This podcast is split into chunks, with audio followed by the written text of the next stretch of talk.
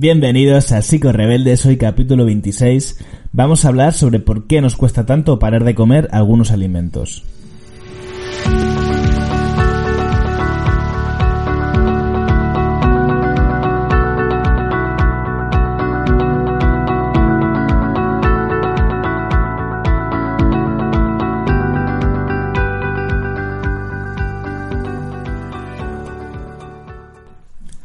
Rebeldes es un espacio para profesionales y no profesionales de la salud mental que tienen algo en común y es su pasión por la psicología, por una psicología no cansina. Estoy cansado, harto de ver en redes sociales, en YouTube, gurús eh, en nombre de la psicología que muchas veces ni, ni lo son, ¿no? Son coaches o yo que sé, o otro tipo de, de, no sé si llamarlo terapeutas, vendiendo mm, mensajes o lanzando mensajes sobre formas de vivir, eh, crecimiento personal y todo esto, y me cansa, me aburre, me, como si fuera tan sencillo, ¿no? Las personas que estamos en las trincheras pasando consulta, sabemos que esa filosofía barata no funciona y que la psicología requiere de mucho más eh, análisis, de, de, pericia clínica y de mucho conocimiento, ¿no? Como para ir vendiendo por ahí galletitas, eh, ¿cómo se dice esto? Cuando vas a, a comer en un restaurante chino, ¿no? Y en las galletitas te hay un mensaje, ¿no? Pues, pues me recuerda un poco a, esto, ¿no? En fin, eh, creo que hablaré sobre todo esto de la autoayuda y, los gurús emocionales en algún momento. Dedicaré un capítulo solamente a esta parte, pero hoy no es el día. Hoy es el día de un capítulo de esos que son un poco más eh, técnicos, o no sé si técnicos, pero tienen un poco más de organización.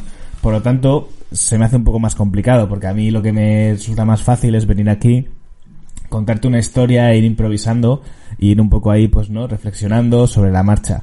Pero cuando quiero transmitir un conocimiento un poco más organizado, me hago mi esquemita, mi guion, y claro, pues eh, al final para mí es un poco menos orgánico porque tengo que ir siguiéndolo. Así que te pido perdón si en algún momento me trastabillo, eh, porque bueno, hoy sí que hay un, hay un guion más claro para lo que te quiero eh, contar. ¿Y qué es lo que te quiero contar? Bueno, pues un fenómeno que yo diría que nos pasa al 100% de las personas. Algunas se les puede atascar más cuando hay un problema de alimentación, pero en general es un fenómeno que yo creo que en, mayor o menor medida nos ocurre a todas las personas, ¿no? Y es que hay ciertos alimentos, o sí, sobre todo ciertos alimentos, ciertos momentos donde estamos ingiriendo o haciendo una, bueno, pues picoteando o similar, ¿no? Y no podemos parar de comer. Todos podemos identificar qué tipos de alimentos son esos, ¿no? Pues generalmente van a ser bolsas de patatas, bolsas de pipas, frutos secos, galletitas saladas, tarrinas de helados, ¿vale?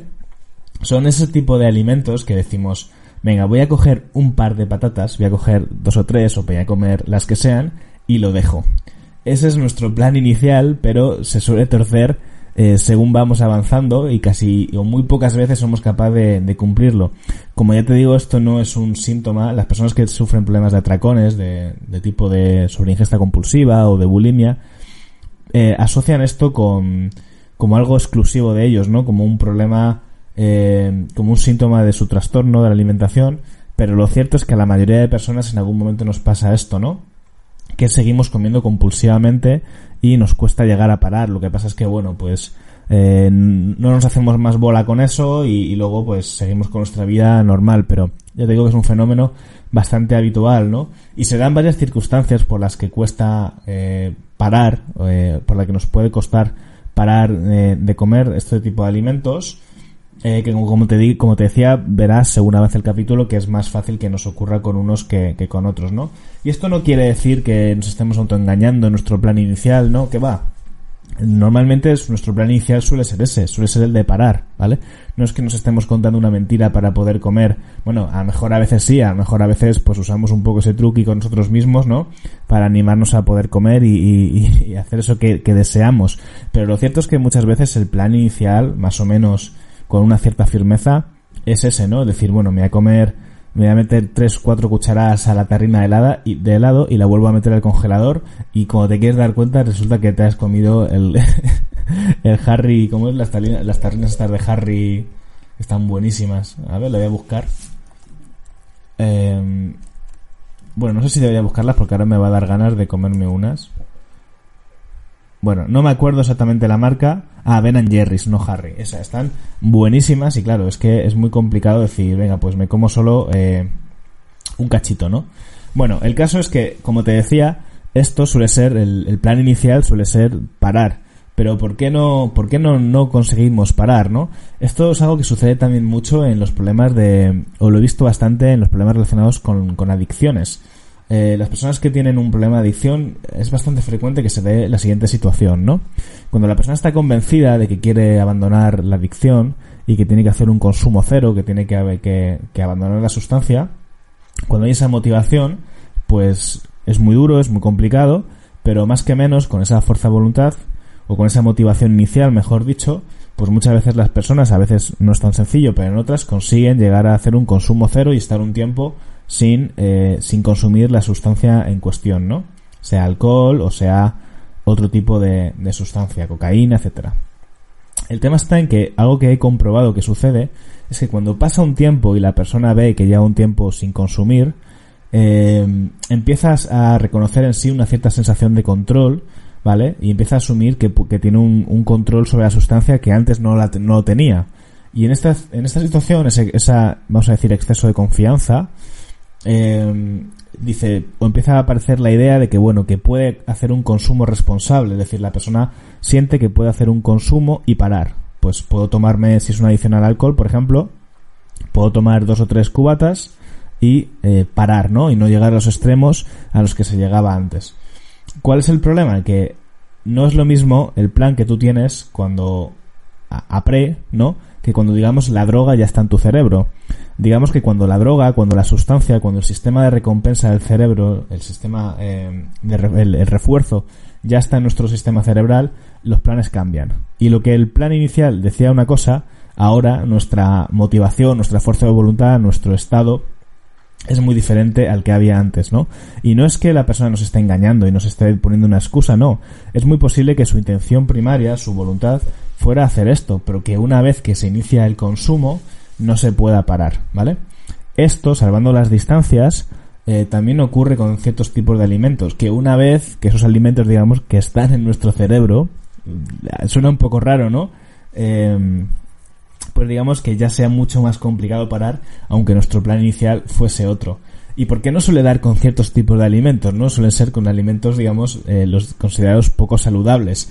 Es poco frecuente que a una persona le dé por el brócoli, por ejemplo, ¿no? Aunque no es tan así. Yo he conocido casos de personas que los atracones se los daban con, por ejemplo, con palitos de zanahoria. Y esto puede ser. Lo que tenemos que entender que cualquiera, cualquier, iba a decir cualquier alimento, pero en realidad cualquier cosa es susceptible de generar un sistema adictivo.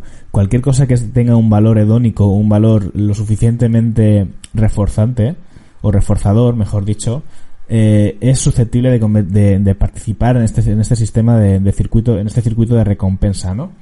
Eh, que es el que, el que, el que, el que mantiene la, la adicción. Eh, pero lo habitual no es que, ¿no? que nos comemos eh, medio kilo de, brócoli o un kilo de brócoli, sino que nos dé, como te decía antes, por otro tipo de alimentos, como suelen ser, pues eso, las patatas fritas, eh, galletitas saladas, etcétera, etcétera, ¿vale? ¿Por qué sucede esto? Bueno, suelen ser alimentos ricos en azúcares, en sales y, grasas, eh, que tras su consumo pasan dos cosas, ¿vale? Normalmente, bueno, pasan muchas cosas en verdad, pero dos, por resumirlo un poco, porque al final ni yo soy neuroendocrino, ¿vale? Ni, ni soy súper experto en esto, pero me vale como para hacer un, plan general, para entender un poco lo que sucede, es que, por un lado, eh, vamos a liberar adenosina. La adenosina tiene que ver con la calma, con la relajación, ¿vale? Es, es la razón, eh, suele ser una, una hormona que se libera después del consumo de carbohidratos, ¿vale? y que suele ser un poco el motivo por el que nos cuesta tanto, ¿sabes? Después de comer, cuando te entra esa morriña, esa ganas de siesta, eso es culpa de la adenosina, ¿vale? Te relajas con alimentos con carbohidratos que tienen un, índice glucémico alto, esa adenosina va a aparecer y entra esa modorra, ¿vale? Y después de comer que dices, Buah, es que yo ahora no me iba a trabajar, me quedaba aquí echándome una siesta más a gusto que un arbusto, ¿vale? Pues por un lado tenemos ahí a la adenosina haciendo de las suyas y luego tenemos a otra muy conocida por muchos de nosotros que es la endorfina. La endorfina que es la clásica eh, hormona del placer. de la, eh, bueno, si la serotonina es de la felicidad, pues la endorfina sería del placer, ¿no? Eh, eso, este, la conjunción de estas dos, de estas dos sustancias en nuestro cuerpo provoca que entremos en el modo automático. Esto es, empezamos a sentir placer y evasión a la vez. Intenta recrearlo un poco, es una sensación un poco como de estar en un poco en una nube, como de desconexión, eh, no sé si a ti te pasa, a mí el momento de, de comer y de cenar, los momentos de comida y de cena, son momentos que me encantan y me gusta mucho hacerlo solo.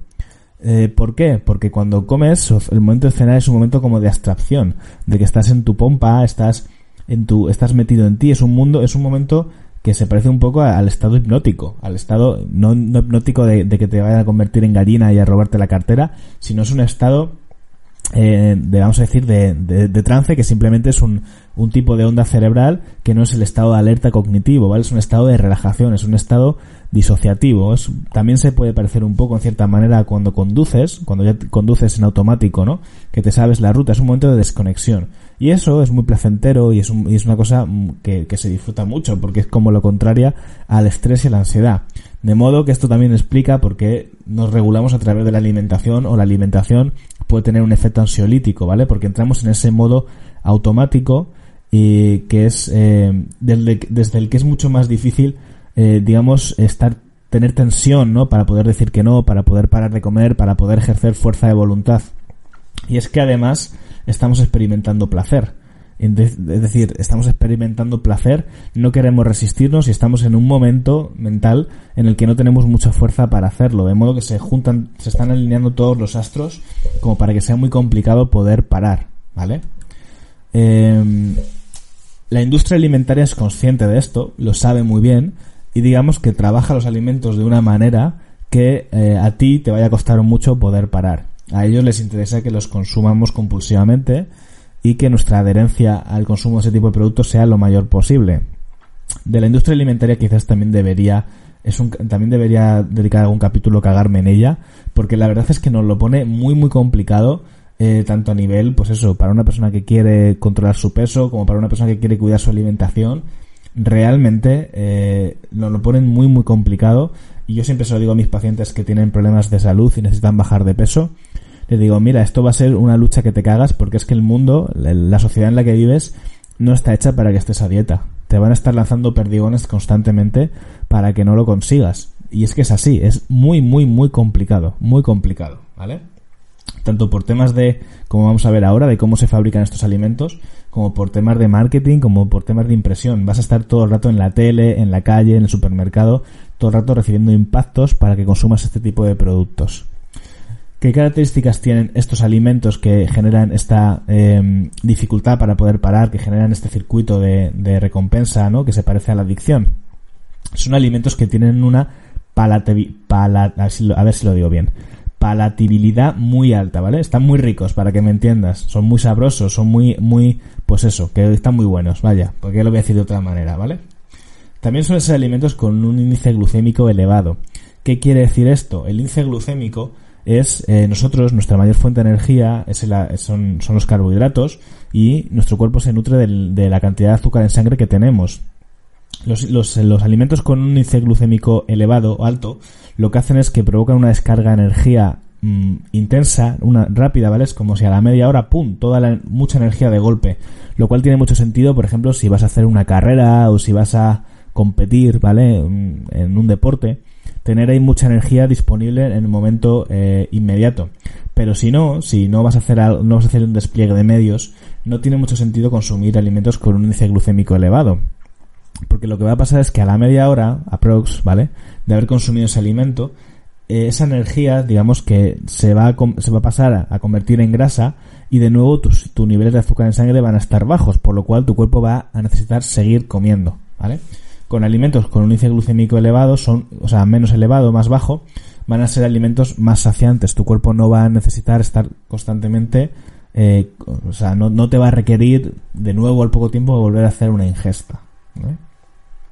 También suelen ser alimentos de tamaño pequeño, por lo que no requieren de mucha masticación, ¿vale? Pensemos en eso, en frutos secos, en patatas, en galletitas saladas, son alimentos eso que nos vamos a meter a, puñados en la boca y vamos a poder, pues eso, seguir metiéndonos muchos puñados y no requieren de una, de una gran masticación en muchos casos, ¿vale?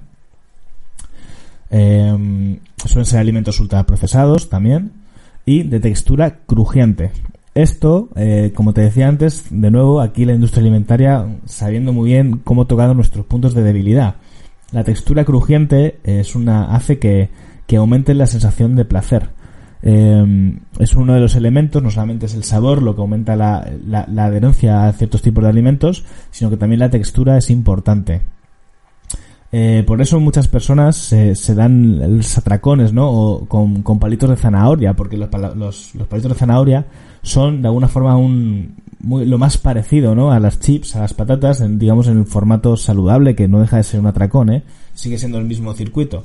Pero tienen esa similaridad, ¿vale? Esa, esa parte crujiente que de alguna manera pueden generar también una adherencia eh, alta a ese tipo de alimentos se presentan en formatos non-stop, que suelen ser, pues eso, no suelen ser eh, eh, cantidades estancas individuales, ¿no? Sino que suelen ser bolsas, tarrinas, granier, suelen ser eso, un, un, un, no parar, ¿no? Vas cogiendo, vas cogiendo y vas cogiendo.